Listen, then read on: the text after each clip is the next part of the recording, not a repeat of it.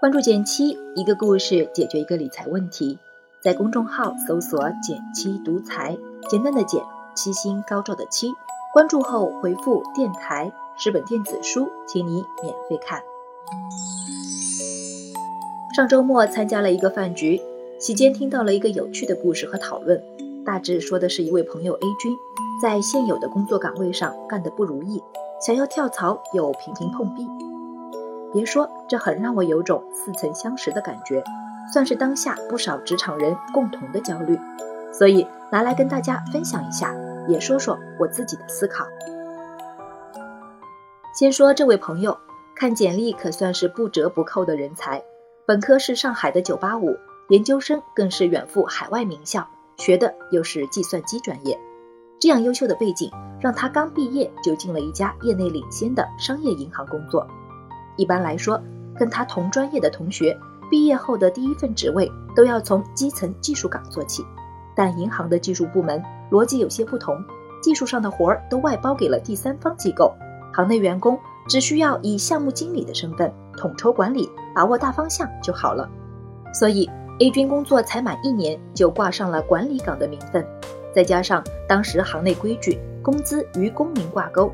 这些年，他的收入一直是稳中有升，这样稳定又高收入的工作，怕是不少人心中的理想了。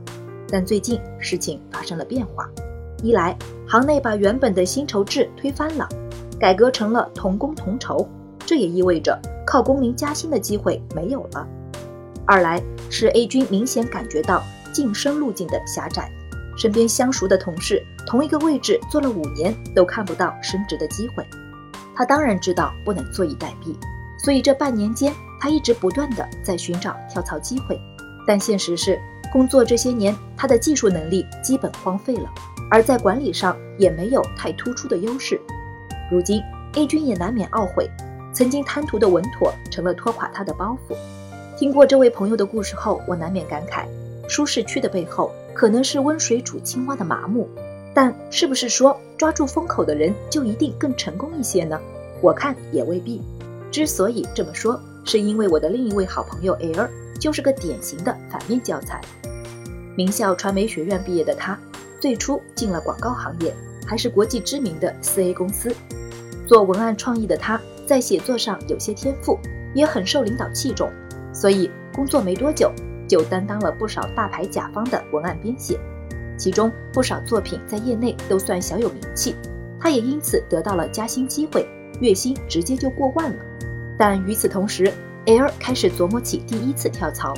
当时他明显感受到广告行业在走下坡路，反倒是互联网带起的新媒体成了风口行业。所以他在工作才满一年时，就果断跳槽去了一家新媒体公司，月薪也猛增了百分之五十。尝到跳槽甜头的他，突然发现换工作可比坐等升职加薪快多了。于是，在随后的两年间，他换了三家公司，每次工资涨幅都在百分之二十左右。但他仍然不满意。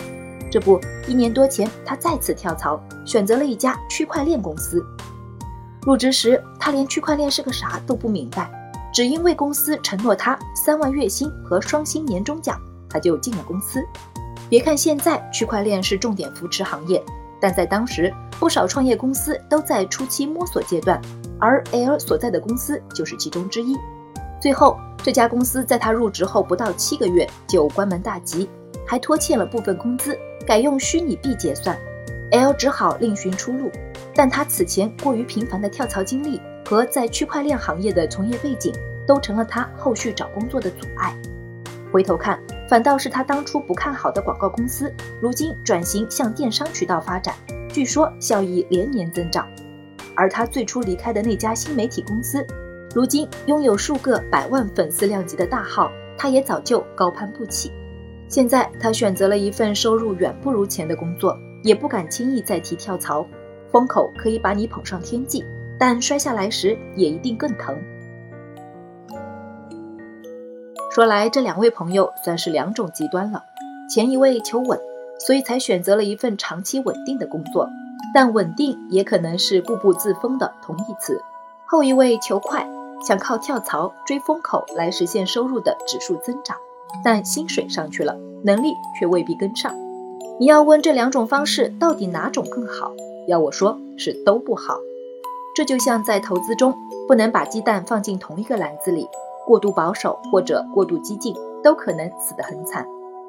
原来听过同事分享过这么个故事：一个人本着分散风险的原则，把自己的钱平均分配在股票、基金和 P2P 中，看似是不同产品，但本质都是高风险。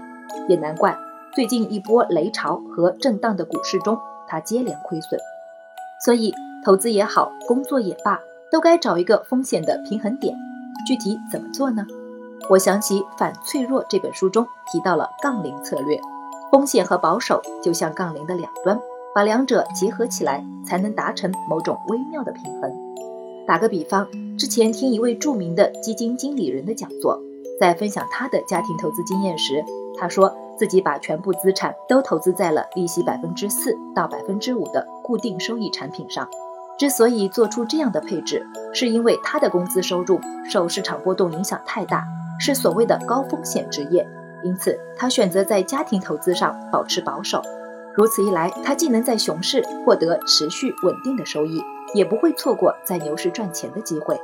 我想，这才是最接近反脆弱这一概念的配置，不惧怕危机、波动和风险，甚至能从中受益并茁壮成长。这对我们普通人也是个启发，贪图安稳或者全力冲刺都不可持续。抓住这两头，并构建起自己的杠铃体系，才能更沉着地应对波动的人生。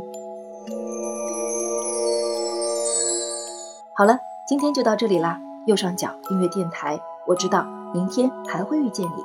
微信搜索并关注“减七独裁，记得回复“电台”，你真的会变有钱哦。